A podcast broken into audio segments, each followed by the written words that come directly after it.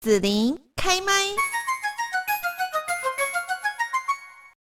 好，那我们继续呢，在今天幸福家庭甜蜜蜜的单元当中，哈，就是要来聊聊今天的节目主题，叫做择偶这档事。那在面对呢进入婚姻的时候，每个人哦都会有自己择偶的一个条件呐，哈，可能说啊，不管是在性别上面有所差异，或者是不同的年龄层，哈，那重视的条件也有可能大家都不太一样。但不管说呢，是看外表。长相哈，内在的性格、经济价值观，或者是说家庭环境等等哦，难道说感情相爱不是比这些都还要重要吗？好，我们现场呢就来邀请到了家庭教育专业人员协会的林淑玲常务理事哈，一起来谈谈择偶这档事。那如何呢，在我们走入人生的下一个阶段之前，好好的做选择，看清自己内在的需要，那为自己呢创造一个理想的家庭。淑玲老师你好，嗨，谢谢子琳邀请。嗯，好，那我们今天请淑玲老师来聊的，就是说我们进入适婚年龄哈，那身边的亲朋好友啊，就会很热心帮我们介绍一些相亲的对象哈。那除了说对方的身高、体重、年龄之外，可能还会包括这种呃工作啦、学历啊、家庭的状况，嗯嗯嗯、哎有没有房子、车子啊，哈等等这一些，嗯、那琳琅满目的一些条件，我们到底呢要怎么样去做选择呢？我觉得就看你想要过一个什么样的人生来决定吧。怎么说呢？嗯，如果我想要我的人生，重点是在于我想要有让我自己觉得很温情、很浪漫。如果我在乎的是这个，那我可能外在的条件就。诶、欸，会摆在比较后面吧。哦，我会更在乎这个人是不是能够呃更用心一点，更在乎我一点，嗯，更关注我一点。哦，如果是这样的话，哦、那如果说我觉得情感在我生活中的分量没有那么重，嗯嗯，那我可能就会把日常生活里面让我可以过得更舒服、更自在、更没有压力摆在前面。可是，难道说大家会有不一样吗？不是应该就是都注重情感又有经济的一个条件，这样子大家才可以过上很幸福的生活啊！天啊，子琳，你说的是所有人的梦想，是啊，是啊，不是梦想，梦幻，梦幻，是梦幻啊！对啊，对。可是实际上。嗯嗯，我相信这个这是一个目标，这是一个理想。嗯、可是我们真的要能够做到，可能得分阶段，或者是逐步。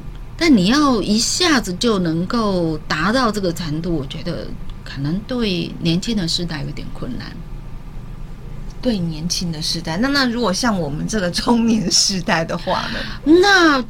那应该难度会比较低，为什么？哦、因为我们累积了一定的人生的阅历、啊，不要说累积资产，然后我是说累积了一定人生的阅历，然后我们对生活有一定的自己的标准，嗯嗯，我觉得那那个难度就会比较低，因为你知道你要什么，你不要什么，你没有那么多东西去做选择，选项好像没有那么复杂。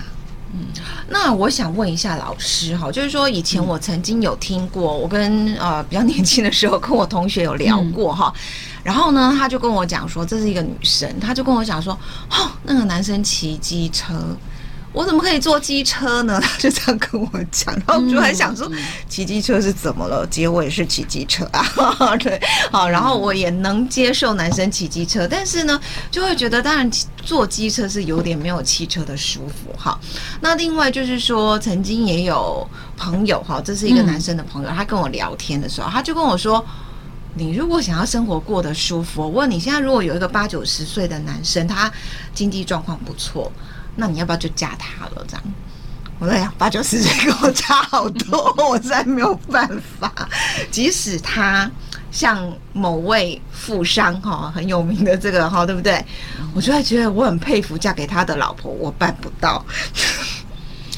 所以你看哦，这个世界形形色色，什么样的人都有。嗯、是你刚刚讲这样子，嗯，嗯这个例子，嗯嗯，就有一点像是八十二岁的杨振宁碰到二十八岁的翁帆，嗯嗯嗯，大家都在怀疑他们真的有真爱吗？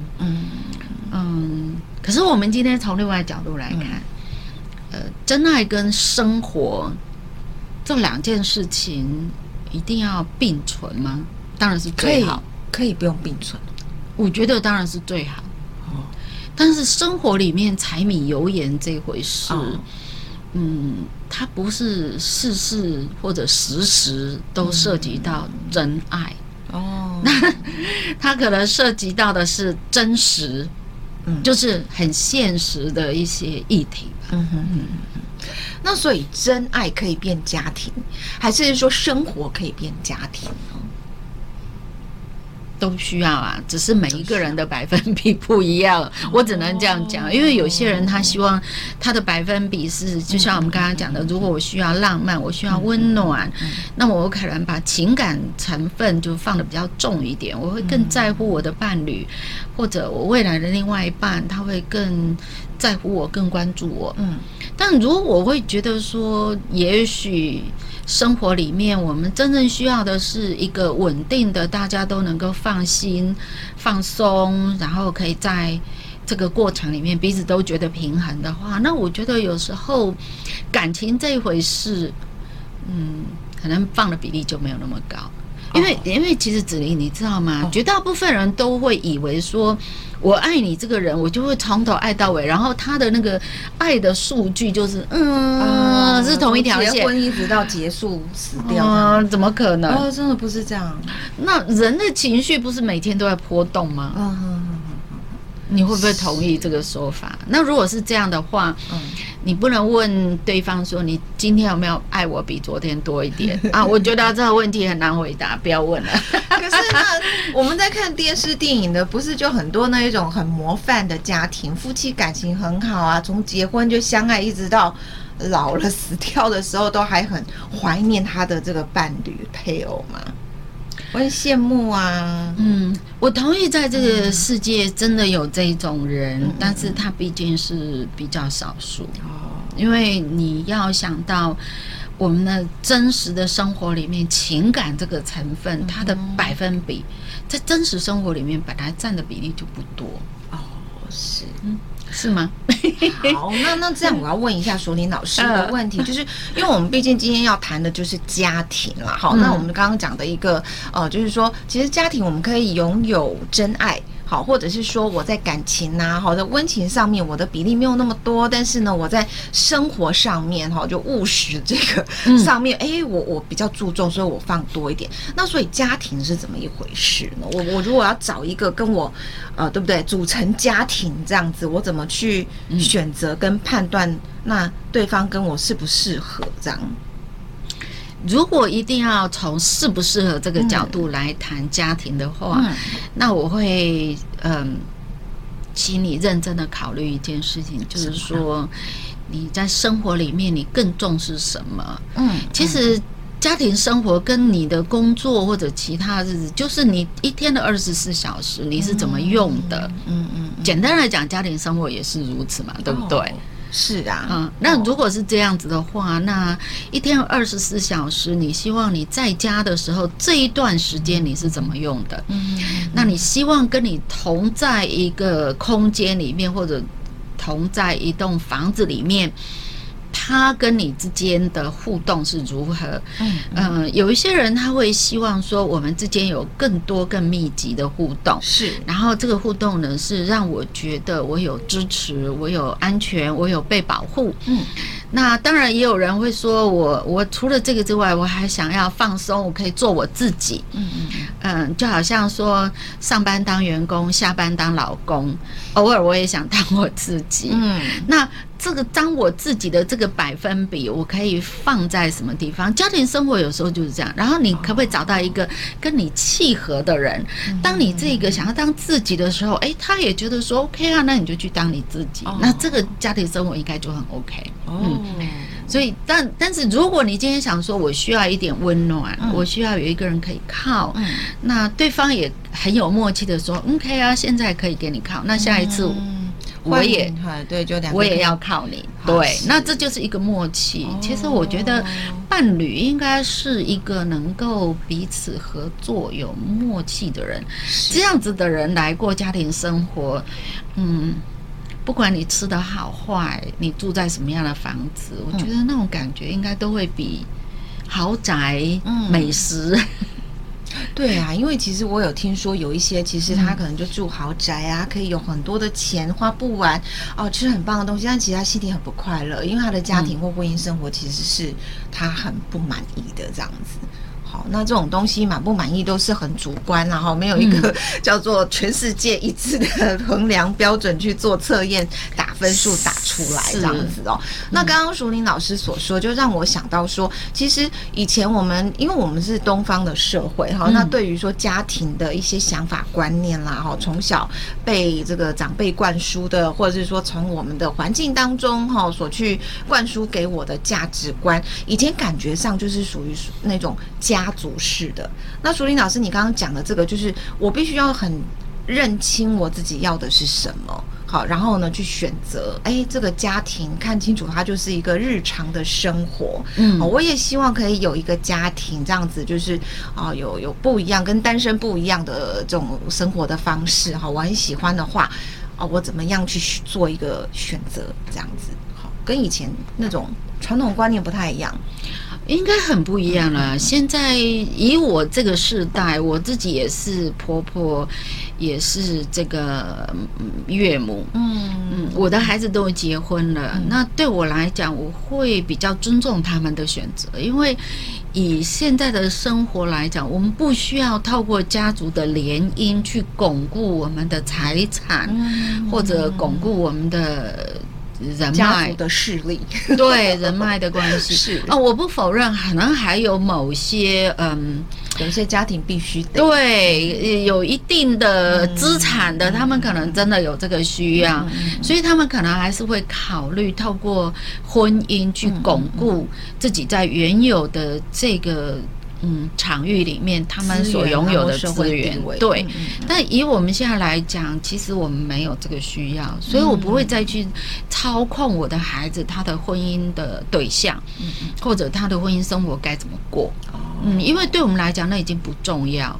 所以我会觉得，如果父母真的很在乎、很关心，应该可以。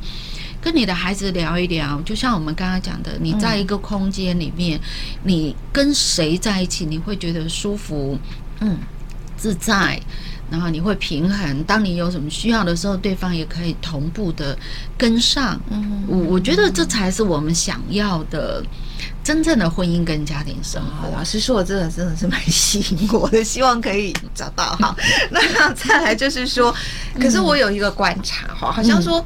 呃，在婚姻中哈之后，会不会以前的价值观，比方说，哎，以前我可能觉得。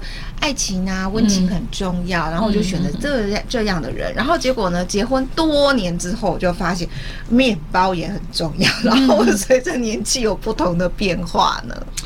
哎，我觉得不是随着年纪，嗯、而是随着你成家之后，嗯、你们共同经历的事件。嗯、那这很多的事件呢，它可能就铺陈出来，慢慢的去让我们修正我们过去所拥有的价值观或生活态度。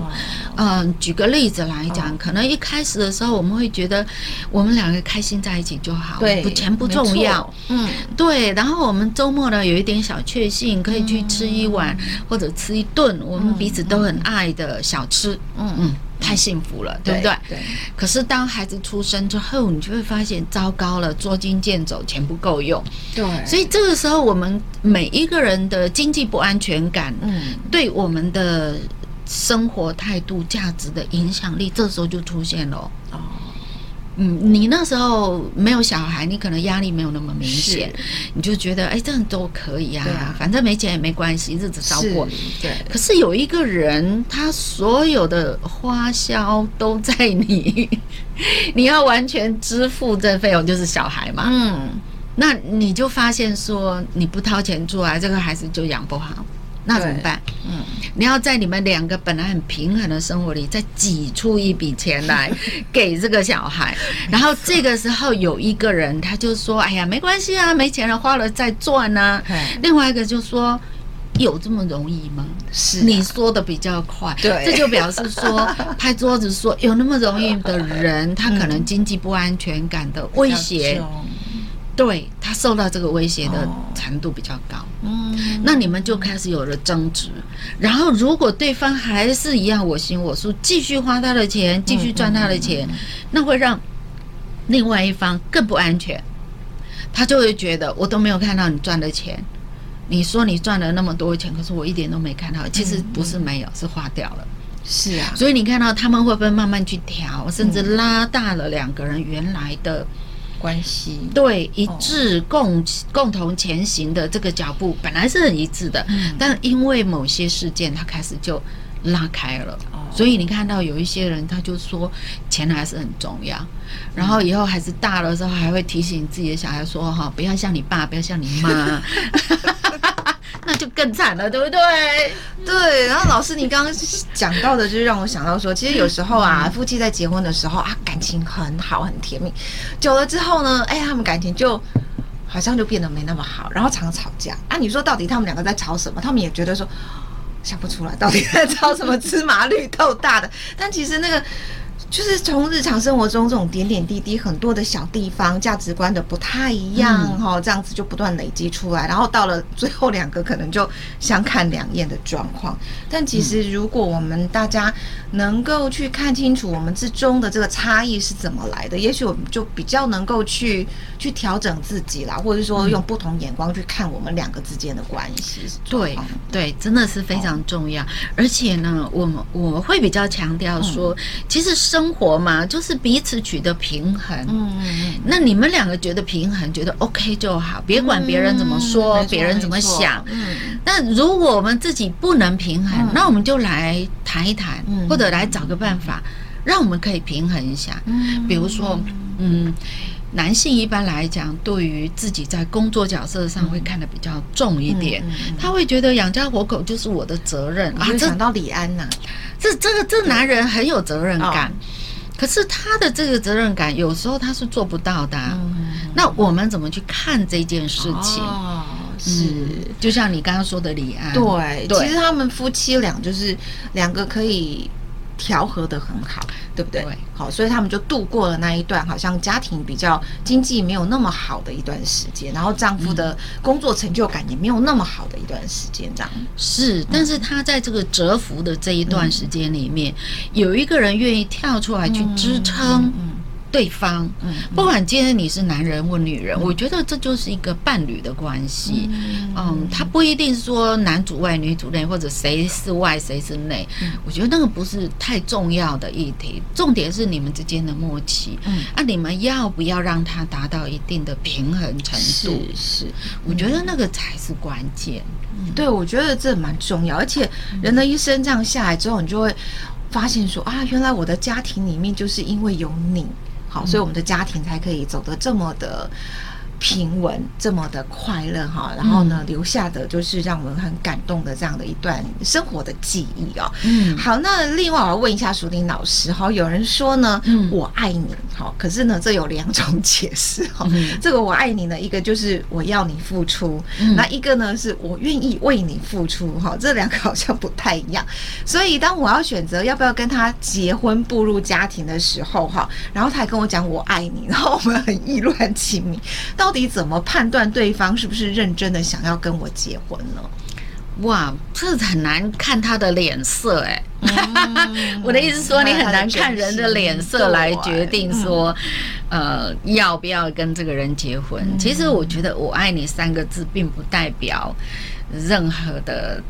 嗯呃，这个承诺背后的很多很多的这些细节，我觉得这三个字是无法代表的。他可能只是在此时此刻，我感受上来了，我此时此刻就想让你知道，我是爱你的，我是在乎你的。那你刚刚说那两种情况，我觉得同时都有，就是因为我在乎你，所以我。愿意为你付出，可是当我付出的时候，我也希望你可以思考看看，你可以为我付出多少？因为这是一个相互的，这个世间没有任何一个对偶的人际关系是完全单方的付出。就就算是爸妈对孩子也好，我们在养孩子的过程中，我们可能不要他拿钱给我，但是我们想要他回馈的是他给我的一个微笑，啊、他给我的拥抱，嗯、对他告诉我说他好想念我，我要的是这个。嗯、所以你看到没有那种完全单方面的付出，嗯、那我愿意为你付出，我爱你，我愿意为你付出，同时我也希望你能够因为我的付出，而你也愿意回馈。我觉得这是一个很公平的事，对，人跟人之间互动本来就是。好，那种付出回馈其实不见得就是在金钱物质上，哈、嗯，这样的一个对等啊，哈、嗯，但是就是一定是有互相得到自己想要的，我们才能再继续下去嘛，哈。对啊，不然呢，关系就不好了。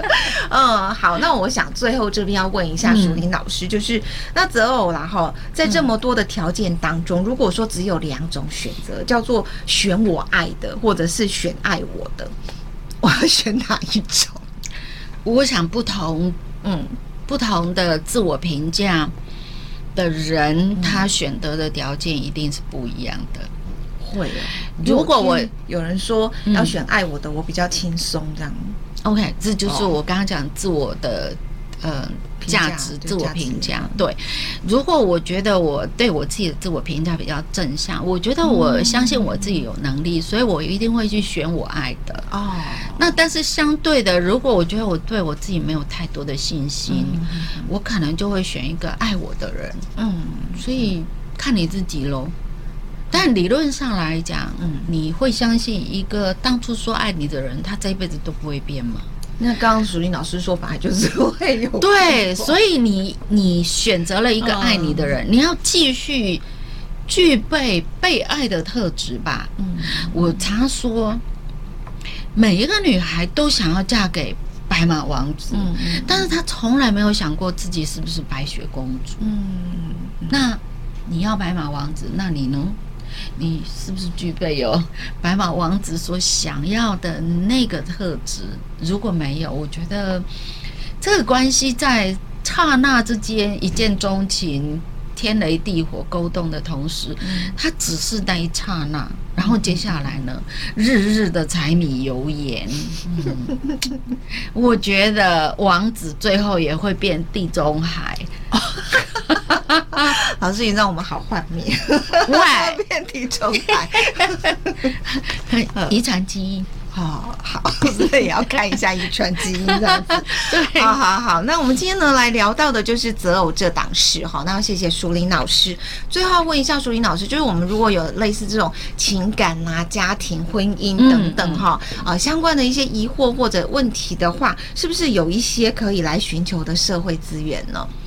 嗯，其实以现在的社会来讲，好多的公益团体他们都有提供这一类的服务。嗯，不过呢，我觉得在家庭这个议题上面，最专业的还是我们的家庭教育中心。是是对，嗯，那如果可以的话，打电话就可以，不用出门。你当然上网络检索家庭教育中心就可以。嗯，那如果电话的话，就是四一二八一八五。那如果用手机就加零二。哦，好，零二四一二八一八五，这是手机哈。嗯，那呃，就是各县市都有家庭教育中心。那如果高雄市的话呢，哎，也欢迎，就是呃，可以上高雄市家庭教育中心的脸书粉砖啦、嗯、IG 啦，哈，或者是我们的 Podcast 里面呢，哦、呃，随时都会有家庭教育中心的一些呃课程、演讲或者办的一些活动，都很精彩哈，很受到大家的欢迎。那也欢迎大家哈，就可以去打电话询问或者是报名来参加一些活动喽。那今天我们就要谢谢家庭教育专业人员协会的林淑玲老师哈，来跟大家呢来谈到说择偶这档事。谢谢淑玲老师，谢谢，谢谢你收听紫琳的节目，欢迎订阅关注紫琳开麦。紫琳也想听听你在听完这一集节目后有什么想法或感受，欢迎留言分享或前往紫琳的官网内职天生来逛一逛。我们下次见。